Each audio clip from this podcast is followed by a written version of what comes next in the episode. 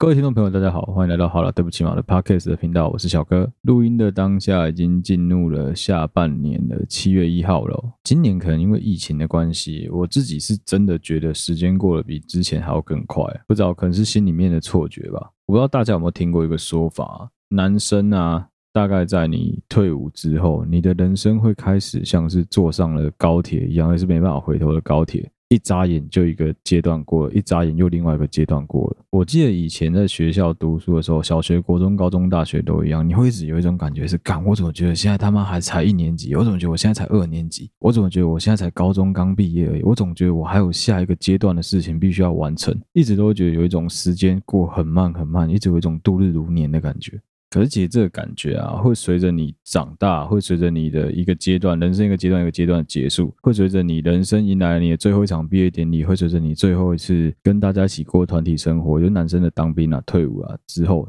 你的人生会开始瞬间像是搭上了顺风车一样，真的是越过越紧呢。我不知不觉我已经三十岁了，真的不知不觉，我真的觉得三十岁是一个很尴尬的年纪。三十岁就是一个小女孩，如果叫你大哥哥的话，你会想说。呃，我好像已经不是大哥哥了吧？但是如果有小女生叫你叔叔，你会想不要叫我叔叔好不好？你可以叫我哥哥。开始在职场上会出现很多的后生晚辈，陆陆续续也开始必须要一直叫你们某某哥、某某姐的年纪，真的就开始来了。三十岁，好了，今年的上半年，不论是因为什么原因，台湾陷入了一个算是本来从来没有预期到的一个黑暗期，就是真的是愁云惨雾一片啊！不论是为什么，不论到底是不是因为三加十一，总之。我们台湾的疫情陷入了一个前所未见的谷底，在这段期间里面啊，各式各样的抹黑造谣，我就觉得反正都政治手段啊，在各种的催眠你，在各种的秀下限，在告诉你说啊，台湾完蛋了啊，我们要向下沉沦了啊，我们的疫情非常的严重啊，大家要加油啊，共体时间啊，一起共同抗疫啊之类这种干话，我看看其实蛮不爽，说实话。我其实搞不太懂台湾的媒体是存着一个怎么样的心态在报道这些新闻，但其实你从很多方面都可以看得出，他们绝对不是在平衡报道，在很多情况下他们在危言耸听呢、如果你愿意花时间去跟国际上实际上的情形去做一个比较，你会发现，像前天我跟我女朋友无聊，我在跟她比较说泰国啊、越南啊，以人口比例来换算他们目前的确诊比例，事实上台湾并不算是特别的落赛，台湾基本上还是可以算在前段班里面。的确我们有确诊，的确我们也很严重，各种散播病毒。可是实际上，你跟某一些基本上是接近于失控、接近于失能的国家，我们状况是好很多的。的确，我相信会有一些人讲说，你不应该跟坏的比，你应该跟好的比。可是你即使是跟那些很进步的欧洲国家相比，以确诊数来说，他们叫做疫情控制住了，但一天还是有两三百人在确诊。台湾有吗？我们没有吧？台湾政府真的做的已经不错了。你现在自己仔细去想看，如果今天是韩国瑜上台，你真的有把握台湾能够做比现在更好吗？在这个你只能两个选一个的情况下，我们没有办法，我没有办法跟你讲说什么哦，蔡英文做的有多好，我多喜欢蔡英文。没有，其实我也没有。但相对来说，在两个必须要选出一个的情况下，这个答案很明显也很明确吧？好啦，政治的东西我也不想多说了，反正我就只是想要讲说，台湾的媒体绝对是有人在背后控制的啊，所以在你去看他们的一些新闻内容的时候，请你稍微用点脑子思考一下。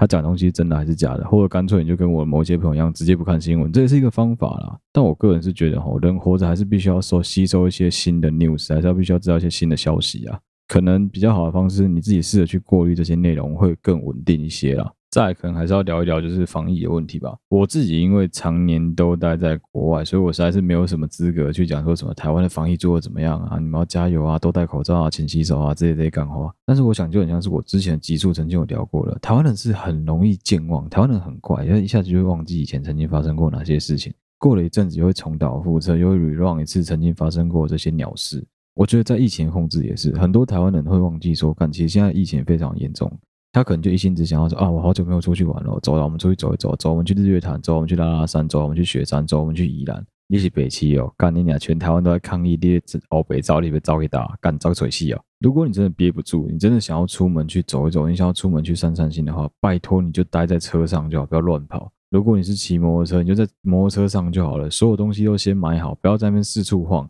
即使现在全台湾都是实名制，都是实联制的，你怎么能够保证那个地方有没有人有感染？你怎么能够保证那个地方有没有其他人有接触到第一线有可能被感染的患者？不是说不能出门，出门，请你先尽好保护你自己的义务，这是最重要的。我知道台湾现在有很多大型的上市企业，有很多大型的公司，其实根本就是没有办法待在家里工作，大家都还是必须要到上班的赶快去上班。我要跟这些人说，你们真的很辛苦。我知道有很多这一类的听众有在听我的 podcast，感谢你们的收听啊，也还好，就是真的是我的东西居然能够让你们觉得很欣慰、很有趣、很宽慰。每个礼拜三你都愿意花时间来听我节目，我只能说我也很感动。我自己对台湾防疫这件事情，我就只有一个看法：不管做什么事都一样，心态嗲和嗲，我们就是把心态放直，把该做的事情好好的做好。一步一步、一件一件的把它完成，只要能够持续的这样子做，整个社会的氛围一定是会越来越好的。讲到把心态摆直、把心态摆正这件事情，就要带入我们今天的主题了。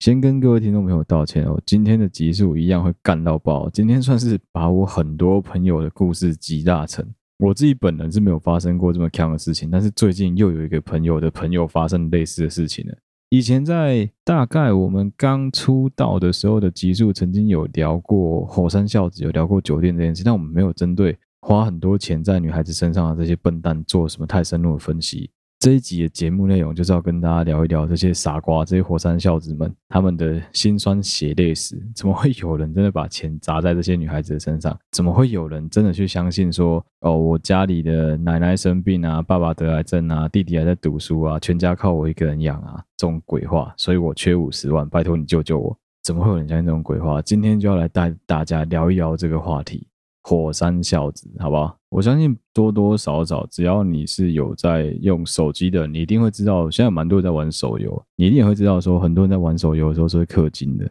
不管是男生女生，多少都会有人。为了要让自己玩手游的进程快一点，为了让自己的游戏品质体验高一点，甚至是因为你可能像我一样没有时间好好玩游戏，所以像我在玩游戏，我就会愿意花一点钱，我会愿意氪一点金，让自己的能力啊，或是我的什么行动点啊，比人家更多，能够在短时间内跟上大家的脚步脚步。所以你会想氪金。当然我知道，如果我讲这一节内容被 Sean 跟 Mike 他们到时候监听的时候听到，他们一定要抢我说：“干你他妈就是有钱在那边炫富，你以为每个人都有办法跟你一样氪金吗？”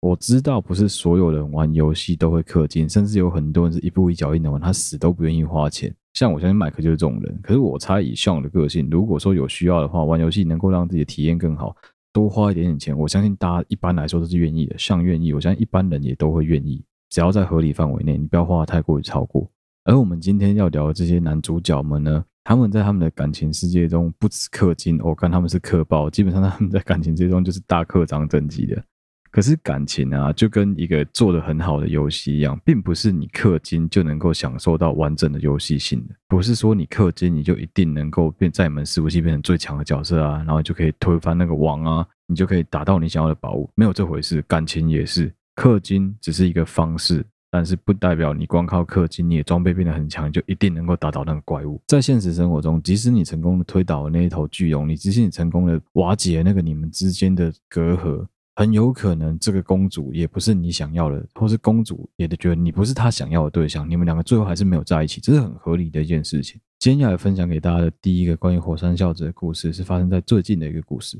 奇怪，现在才年中而已就会发生这种事情，我觉得很扯。一般来说，这种事年底才会遇到啊。最近我的一个朋友，他被他的一个非常非常好的小学同学借钱，这小学同学家里面是做传产的，也算是非常的好过，但是因为毕竟这种钱他不好意思跟家里要。什么钱呢？他第一时间告诉我的这个朋友的说法是说：好，以下我们把火山孝子本人称为小猪，那我们把这个愿意借钱给他的傻瓜呢，我们就把他叫做阿 B 好了。这个阿 B 啊，跟小猪两个人是从小玩在一起，非常非常好的朋友。小猪家就刚跟我们前面讲过一样，他们家是做传统产业起家，所以家里面算是非常的有钱，不敢说什么富可敌国，但至少一直以来都是过得蛮好的日子，也是开进口车。无忧无虑的，而且反正帮家里做做生意就有钱可以拿，一个月也是爽赚个八万九万一定有，可能没有到富可敌国这么夸张，但基本上好好过日子绝对不成问题啊。小猪有一天打一通电话给阿 B，他告诉阿 B 说：“哦，最近真的很缺钱，我最近发生了一件非常重要的事情，你一定要救救我。”俗话说得好啊，天下没有免费的洞可以钻啊，做任何事情都是必须要付出代价的。这个小猪啊，基本上他告诉阿 B 说，他现在急需要一笔五十万的费用来当做遮羞费，因为他不小心把一个女生的肚子搞大了，而他的老爸现在非常非常的不爽，他必须要花五十万来摆平这一切，不然对方就要对他提出各方面的告诉。你看，你看，爱胜戏鹤干不带套，你就不要带套啊！操你妈的，怀孕了吧？闹出人命了吧？不知道该怎么处理了吧？被对方老爸狠狠的削一顿了吧？阿 B 身为小猪一直以来的内裤胶啊，其实他也听得出来，小猪讲的不见得是实话。但是因为毕竟他们两个已经认识了这么多年，他相信小猪一定是有什么困难才会来开口跟他要钱，他开口跟他借钱啊。更何况，其实我一直都有一个讲法，之前的集数也有聊过嘛。只要人家开口跟你借钱，他一定是有一定的困难，他愿意拉下脸来跟你借，基本上已经算是很难得的件事。尤其是这么好的朋友，再加上说他知道其实小猪家非常的可以啊，基本上不可能还不出来，只是说他可能需要一点时间才能够把五十万的现金凑齐来还他而已。可能给他个两三个月时间就能够搞定。哎，对，两三个月，一般人来说要筹到五十万也不是件容易的事情吧？就是因为这样子，所以阿 B 很放心的把钱借给了小朱。结果就在借给小朱之后，过大概不到两个月的时间吧，小朱又开口跟阿 B 讲说：“哎、真的兄弟，我这是挫赛了。”对方的爸爸又开口跟我要了一个不知道八十万还一百万，我有点忘记了。总之就是撇了一个五十不够，但对方又狮子大开口跟他再要一个八十到一百万。这时候阿 B 就觉得很奇怪了，靠北是怎么样的女生，怎么样的富可敌国？怎么样的佳丽三千会需要你开个法规班来冲我北？怎么可能？干一般女生带她去堕个胎就这样子直接不要了，也没有那么我们讲很乐色，但事实就是这样子。看我家鬼不可能吧？我你回狗嘛？干给他告一告，你又不一定就有罪，紧张什么？这个时候再傻的人都已经感觉出来事情不太对劲了。干小猪绝对讲的不是实话，干代志绝对不是说跟我叫你干单呐。他要不是把人家抢了，把人家怎么样了，会需要花一百多万来摆平吗？阿 B 也不傻，阿 B 就直接开口跟小猪讲说，接下来要再跟我借钱不可能啊，除非你老实的告诉我发生什么事情啊。好，对不起各位听众朋友，我刚乖乖的把整个故事投稿来龙去脉完完整整的看完了。整个故事应该是这样子：一开始先借五十万，后来又开口要了一个六十万。所以阿 B 发现代志不对啊，他就马上跟小猪讲说：“你把事情老实的告诉我，What happened? What's wrong with you？无代无志，甲恁白偷五十万，过来，各位甲恁爸哥借六十万，你到底要冲啥小？”直到这个时候，小猪才老实的告诉阿 B 说。其实他在去按摩店，就是那种色情做半套的按摩店，认识了一个大陆女生。这大陆女生呢的妈妈是陆配，是中国配偶，所以基本上她应该是有台湾国籍，有中，我不确定。总之，她就是有双重身份。妈妈在中国老家有一间房子，但现在她的妈妈病危了，已经回中国养老。但是在中国现在非常病得非常的严重。他们在老家有一间房子能够变卖，变卖之后就可以把钱还给男生。一开始跟他开口借五十万是医药费，接下来要开口跟他借这六十万呢，是他要把房子卖掉之后才有办法把钱拿给这个男生。那为什么要六十万呢？因为这个房子还有六十万台币的贷款还没有缴，他必须先把贷款缴清才能够把房子卖掉。而且最有趣的是，故事中小猪完全没有提到这个女生给他许诺的一个未来，说我们两个从此要过幸福快乐的日子，只要我把房子卖掉之后，我就会跟跟你走，直接完全没有，没有，完全都没有。这个女孩子，而且讲法还是前后不一。一开始这个女孩子跟小猪的讲法是说，哦，这个五十万是她想要跟基金公司解约，必须要付的解约金五十万台币，付完了之后呢，就可以有钱能够跟啊小猪走了。但最后他讲的意思是说，哦，没有啦，其实我妈妈重病啊，我现在急着需要这些钱啊。干你俩这种前后不一的东西，你怎么会相信啊？我自己看了都觉得妈超扯的。男生真的是一种怪小的动物。男生每次只要在射完精进入圣人模式之后，基本上如果你是一个女孩子的话，来来来，笔记笔记记下来吼。你想要跟你的老公，想要跟你的另外一半要任何东西，请在你们的房事结束，他感到满足之后，跟他开口要东西，成功几率超级高。就跟一个人在讲电话的时候，你把所有东西拿到他手上，他都会收，是一样的道理哦。千万要记得这个道理。我跟你讲，小猪就是上了这个当。干，他一定是跟这个按摩妹全套做完了之后，突然觉得这个按摩妹好可爱，这按摩妹长得好棒，我好像亏欠她什么一样。这个按摩妹跟他要什么，他就都给了。干，就是这样子。我他妈听到的时候，我只想说，干，到底发生了什么事情？事实就是这样子。各位女生记得了吗？记得做好笔记哦。哦，老实说，听到这种事情，我个人是完全笑不出来，因为真的就是会有人傻到被这种事情骗。天才有极限啊，愚蠢则无啊！这件事真的再次验证了，金价不会顶啊。有时候干，你不要觉得这个人狂还翘翘，好像自己看起来很干练、精明的样子。男生哦，通常只要陷入这种温柔乡里面，真的很容易会被骗的。幸好后来是阿 B 小乙小猪大意，他直接告诉小猪说：“你早点告诉我发生这些事情，我一定会直接阻止你，不让你汇半毛钱给他。”小猪当然也知道说大金不丢啊，干我妈的钱也拿不回来，女生也联络不到了。我跟你讲最傻的是什么好不好？通常一般我们之前的集数是不是有讲过，要借人家钱的时候，你要先怎么做？最基本的干，你要认识他，你要有他的基本资料啊，不然妈本票也要签下去嘛，不然你怎么跟他要钱回来？你知道吗？小猪只有这个女生的微信，他没有他的任何其他联络方式，手机电话没有，LINE 没有。本名、杀小证件、影本，通通都没有。林老师也急在这那，我要关和我真的是，哎、我现在很缺钱啊，到时候把账户贴出来，拜托你把钱捐给我好不好？小猪太夸张了吧，操你妈的！你知道吗？这状况很糟，这种糟到什么程度？这状况糟到，即使是你走在路上被一个正妹讲说，哎、我们去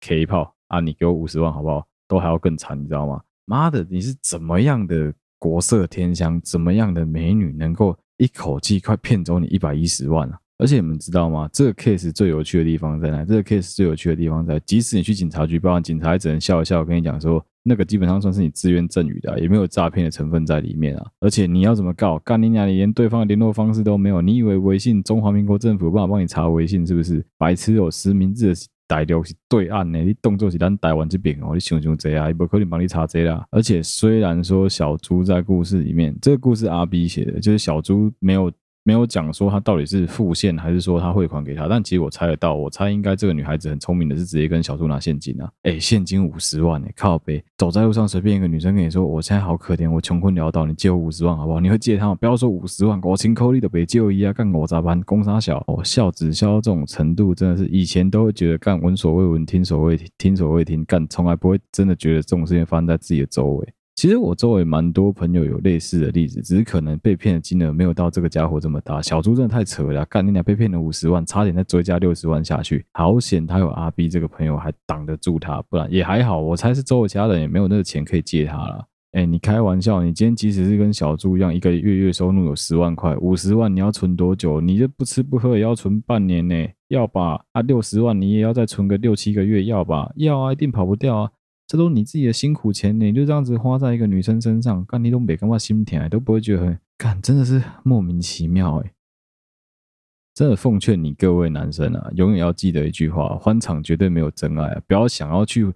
我常常跟很多朋友聊这个问题，很多人会去夜店认识另外一半，然后你告诉我说：“哦，我女朋友不会，我女朋友跟别人都不一样，我觉得她很乖。”你到底在想什么？到夜店去让你认识的女生，你告诉我说她很乖啊啊！公三小。今天只是刚好你快速行动，他让他上钩了，或者你上钩了，所以你们两个能够交往，你们两个能够 K 一炮。你以为同一个时间，如果有其他比你还帅的男生跟他贴、跟他跳舞，或是请他喝酒，他不会跟他走吗？那个晚上跟他睡的人不会是另外一个男生吗？拜托。稍微用点脑想一下好不好？你在什么环境底下会遇到怎么样的女生？你自己早就应该要有一个心理准备，早就应该有点觉悟好不好？更何况你是在一个色情按摩店里面认识的小姐，你怎么会觉得她很纯，她很干净啊？我不是要讲说什么做八大都很不纯，都很不干净，但事实就是他们做这一行啊，他们有自己的规矩，有自己的心理素质建设，他们很清楚的知道客人要的是什么，他们也很了解要怎么样能够满足一个客人的需求。哎，开玩笑，跟你 K 一炮，那一个几声，叫你一声哥哥，叫你一声干爹，他妈的钱就来了，这有什么不好的？更何况你当初跟他 K 一炮的时候，你还要付钱呢，你以为你不用钱吗？那、啊、对这个女生来说，她付出的成本不就是她本来就在做她职业上的东西，再加上说她只要掰一个很瞎的故事，你居然就相信了，装个可怜，卖个萌，干随随便便五十万台币怒贷，哇操，这么好做的生意，我怎么没有想到要去做一下？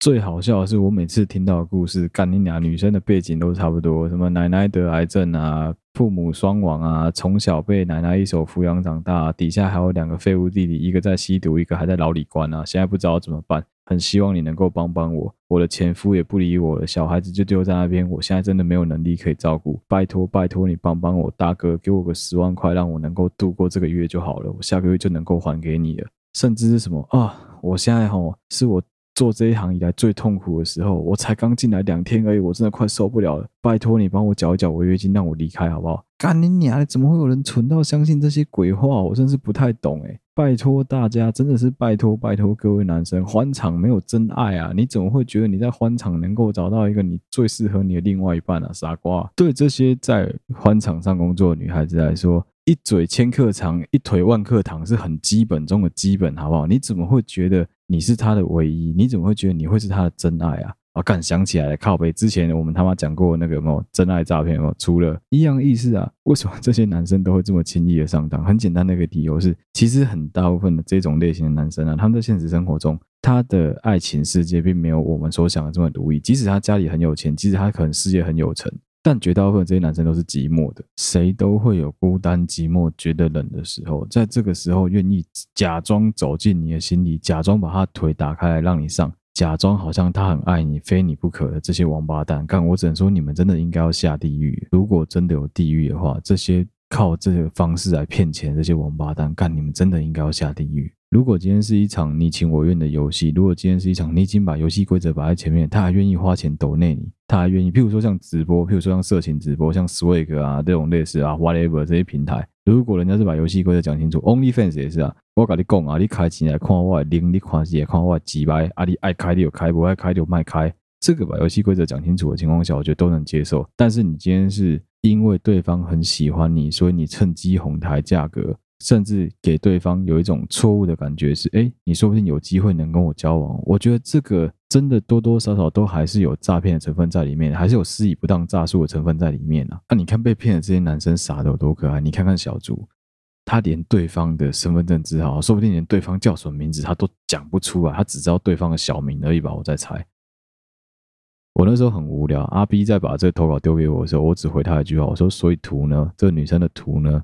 阿 B 跟我说：“干你娘，我也没看过哎，操！我觉得很难过哎，干你好歹也看一下你朋友被骗 的那个女生长什么样子吧。”后来这个阿 B 有在追踪给我另外一个新的内容，他告诉我说，原来小猪一直很喜欢这个女生用了一招，这个女孩子的手机一直都是坏的，她镜头是裂开来的。所以每次只要小猪拜托这个女生说拍几张照片来给他的时候，这女生会跟他说：“你也知道啊，我的手机就坏掉了，我镜头是裂开了，我要怎么拍照给你？”老实说，我是不知道他们两个出去过几次啊，我也不知道他们约会过几次，不知道他们 K 过几次炮，到底是在那个职业场合 K 炮，还是在外面两个人私约出来 K 炮，这都不重要。奇怪的是，干你娘，你们两个一定是你被他搞到晕船晕到爆炸了。阿 B 在故事中有讲到说，其实小猪在他劝他当时还是非常非常晕的，完全听不下劝，怎么跟他讲都听不懂。我觉得很合理啊，一基本上男生就这样，女生也是啊，在爱情中被冲昏头的对象，你敢攻啥用给天啊？跟他妈那个吸毒需要毒瘾犯的人是一样的，他就是渴望要有爱情的滋润啊，你跟他讲什么他都听不下去，他就是很爱这个人，他就是被这个人弄到非常的盲目。所以基本上你讲什么，他是一定都听不懂的。我知道对于很多的听众来说，会很难理解的一件事情是啊，为什么你明明就知道这个女生感觉就很有问题，这个男生感觉就很渣，可是你还是会有人上当？我后来发现一个很大的盲点在哪里？很大的盲点在于我们大部分的人，很多人都会觉得说，因为我们的想象里面，你就会认为说啊，我们所有人可能条件都是对等的，每一个人的外貌啊、体格啊、收入啊、工作啊、态度、价。值观都差不多，大家想象上，因为你的朋友同一个朋友圈的朋友们，基本上差距不会太大。我相信。绝大部分人都是这样，差距不会太大，所以在我们的想象中，你就会觉得说，没有啊，在我这个圈子不会有人这样子做啊，也不会有人发生这个问题啊。可是其实你如果仔细的去想象一下，你今天的情境是，可能你长得真的没有这么好看，你的外表不像是一般人来的这么出众，但是你很有钱，或者是你就是一个不善于社交，你没有办法跟一般女孩子好好聊天的一个男孩子，在你有性需求的时候，可能你只能花钱去解决，你可能必须要透过一些并不是这么合法的方式来解决你的生理需求的时候，当这个女孩子同时间还能够满足你的心理需求，她让你觉得说你被人家需要，你有在照顾一个人的感觉。其实，在这个情况下，晕船的几率会大大的提升。有一些火山孝子，他们在供奉给他们心目中的这个女神之前，供奉给他们心目中的这个公主之前，他的评估是：可能我花多少的金额，我花多少钱，我花出多少的代价，我可以跟这个女孩子上到床。但是有更多的男生，其实他抱持的心态是什么？他抱持的心态是因为他就被骗，他就觉得说，哦，我就是找到一个好不容易想跟我共度一辈子的人，所以我想要全心全意的付出，我想要全心全意的奉献，我哪里有错？我以前喜欢讲一个很垃圾的价值观，是我一直都认为每一个人都有标签，都有一个价格，做所有事情都是有一个价码，这个价码又被一般人称之为道德标准。我讲的简单一点，就是我要花多少钱，你会愿意乱丢垃圾？说不定我一毛钱都不用花，你平常就会乱丢垃圾，那这个价值可能就是负的。那另外一个问题是，我要花多少钱，你会愿意把你的小孩让给我？又或者是我要花多少钱，你会愿意拿着一把鞭炮裸奔到警察局门口，把鞭炮丢进去，说超级白臭警察？懂我意思吗？做所有事情都是有它的价格的，不见得是一般人讲的什么啊，只有女孩子有标价，就是这个女生她不跟你做，只是因为你钱花的不够多啊。没错，这件事情是对的。其实说真的，我觉得这也没有什么好不对，因为讲真的，每一个人自己心目中有一个自己的一把尺啊。那什么叫道德沦丧？道德沦丧指的就是这个一般人所谓的价值观，这个 standard bar，它的可能掉得很低或掉得很高，总之它就是整个大混乱了，这都是道德沦丧嘛，就整个都不一样了。跟我们一般人的价值观的理解是不同的。那有趣的是什么？有趣的就是这些花钱的火山孝子，他们的认定上，他们有点像他们玩游戏在氪金一样。就我们刚前面曾经有讲过的，就像他们玩游戏在氪金一样。他们认为他们在感情上面，既然他没有办法跟某一些长得很帅或是很有特色的男生，很会讲笑话、很幽默男生一样，他没有这些他的特色。他的特色是什么？他的特色是他有钱。他认为说，那他就应该把他这个特色发挥到一个极致。但他又不像是一般人有这么好的头脑。懂得如何花小钱就能够成功的取悦一个女孩子，所以他能够想到是什么？就是砸钱啊！他就觉得说，反正我就用拱哎，用钱拱雄劲啊！我今天要修好一台车，这台车不论残值多少钱，我丢个一百万总可以把这台车修好了吧？如果是一台一般的国产车，干一百万不要说修一台国产车，他妈再买十台可能都够二手的，对不对？一样的意思啊。对他来说，他就觉得说，在他的价值观里面，他不知道该怎么好好跟这个女生相处，他不知道该怎么好好的跟一般人沟通，所以对他来说，最快的方式是什么？我直接砸钱啊！反正我砸钱，女孩子就会自己来贴我；我砸钱，这女孩就会很爱我。那当然，这些做八大的女生，她们也不傻，她们也经历过大风大浪，毕竟被这么多男生追求过，被这么多男生捧在手掌心上过，她当然很清楚自己要的是什么，她当然能够很快速的演出一套。他看到他心目中的这个男生，会绝对能够接受，绝对在想象中的他的那个形象，对他来说这轻而易举啊。会有一些人讲说，这其实就是一个供需市场嘛，一个愿打一个愿挨，没错，这其实没有讲错。但是你要思考的一个，其实就是一种犯罪行为啊！你对他人施以不当的诈术，然后来取得他人的金钱、所有物，或是甚至是各种类型的东西，小鸡鸡、感情都一样啊！干你娘，这他妈就是在诈骗，好不好？真的是在骗。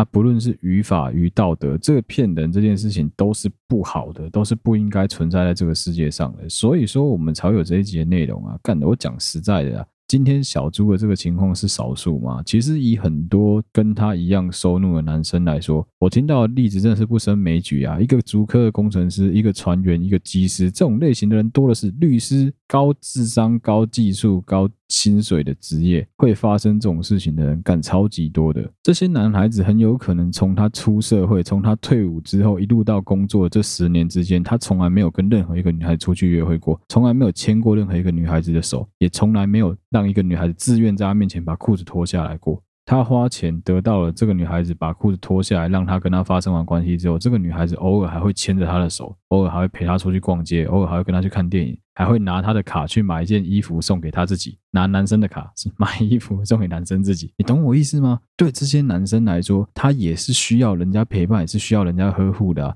你有没有曾几何时觉得孤单寂寞觉得人？我们多多少少都会有怕孤单，都有想要有人陪的时候啊。其实这些人也是一样。所以说，你各位臭男生啊，你听到这一集真的是有福了啊。如果说你也很常跑店，你也很常在那边跑去敲背啊，跑去坏坏啊之类的，总之就各种重要名词。你常去色情按摩，你常去酒店，你常跑这种夜场。曾经有女孩子告诉过你说，哦，她家里面状况很差，啊她就是需要养家糊口，所以她才做这一行啊。这都是有可能的，这也有可能都是真的。我认识很多八大小姐，的确是家里面有困难，所以她来做这一行。但有更多呢？其实他早就把债还清了，但是就是因为他脱离不了这一行，脱离不了这一行的原因是什么？寻喝谈啊，金价寻喝谈，你吹波哥哥喝谈的逃了啊，他找不到更好赚的工作了，所以他就继续在这一行里面工作，这叫什么？这向下沉沦嘛，这是走不掉了。最恐怖的就是这一种，其实他已经满足了家里面所有的条件，把钱也还清了，把贷款都缴完了，甚至说干房子都买了，包包买了一大堆这种女生。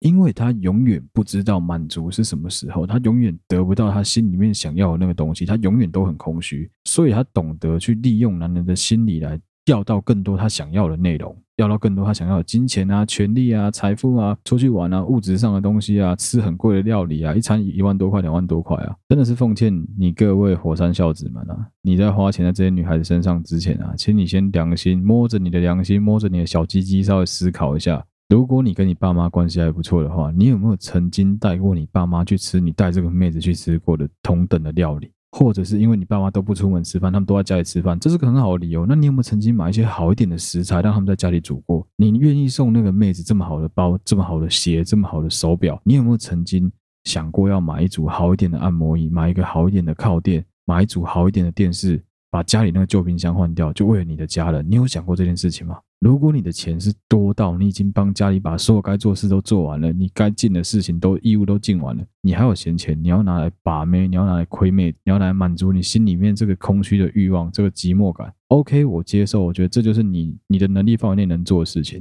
今天我们要讨论的是，其实事实上有很多的火山小子，他们是自己在不知不觉中就透露给这些女孩子知道，说其实自己好像过得还可以，自己的收入蛮稳定的，自己甚至还蛮优渥的收入。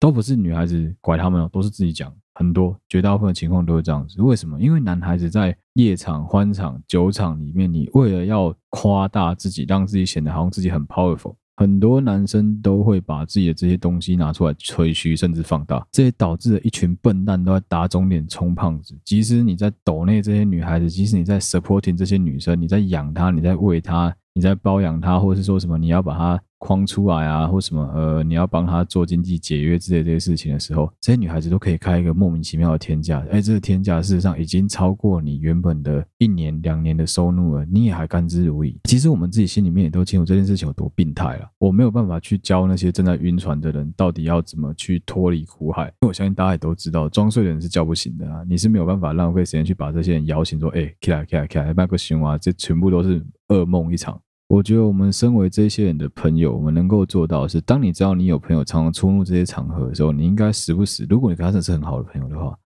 建议大家可以时不时的稍微关心他一下，说最近有没有认识怎么样的女孩子。如果说有类似像这种场合认识的女生的话，你就应该要直接严正的告诉他说。我觉得这个非常的不好，我觉得这个真的不行，我觉得有被骗过，甚至你可以把小猪的故事告诉他，至少尽到我们身为朋友的义务啊。剩下的你至少可以告诉他说，我警告过你，我也提醒过你，但你落赛，我实在是没有办法。哎，你也不应该把钱借给他。而至于如果你是在做这一行的女生，你刚好在听我的 podcast，或者是我自己的朋友，如果你有人敢真他妈刚好在做这一行的话，快点告诉我好不好？妈的，我也想要赚啊，我也想要帮你们写故事啊。什么爸爸出车祸，妈妈重病啊，奶奶从小把你养到大，你有两个小孩跟着你的前夫住啦，这个感都太烂太烂了，拜托你们来找我，我自己其实蛮多很有趣的剧本可以拿来给你们用的，但我现在绝对不会讲出来，免得被人家出卖。总之，我觉得花钱买开心啊，不是花钱找罪受啊。你应该是在你自己的能力范围内，你想怎么花就怎么花，你想怎么用就怎么用。但是如果很明显对方就在骗你钱的话，我还是希望大家可以三思啊，好不好？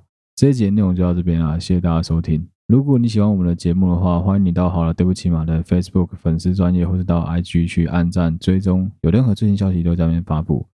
如果你使用的是 Apple Podcast 的话，欢迎你帮我们五星按赞留言，并把我们的内容分享给你的朋友，并且可以告诉我们说你会喜欢我们的哪一集，喜欢我哪里，喜欢我们的节目内容，想要听我们讲什么东西。如果你有任何的投稿想要分享给我们的话，欢迎你私讯到我们的两个粉专 Facebook 跟 IG 都可以。或是留言到 First Story 都行，我们只要有看到，小编他们都会帮忙处理，把东西转贴给我。好了，谢谢大家收听，好了，对不起嘛，Podcast 的频道，我是小哥，我们下期再见啦，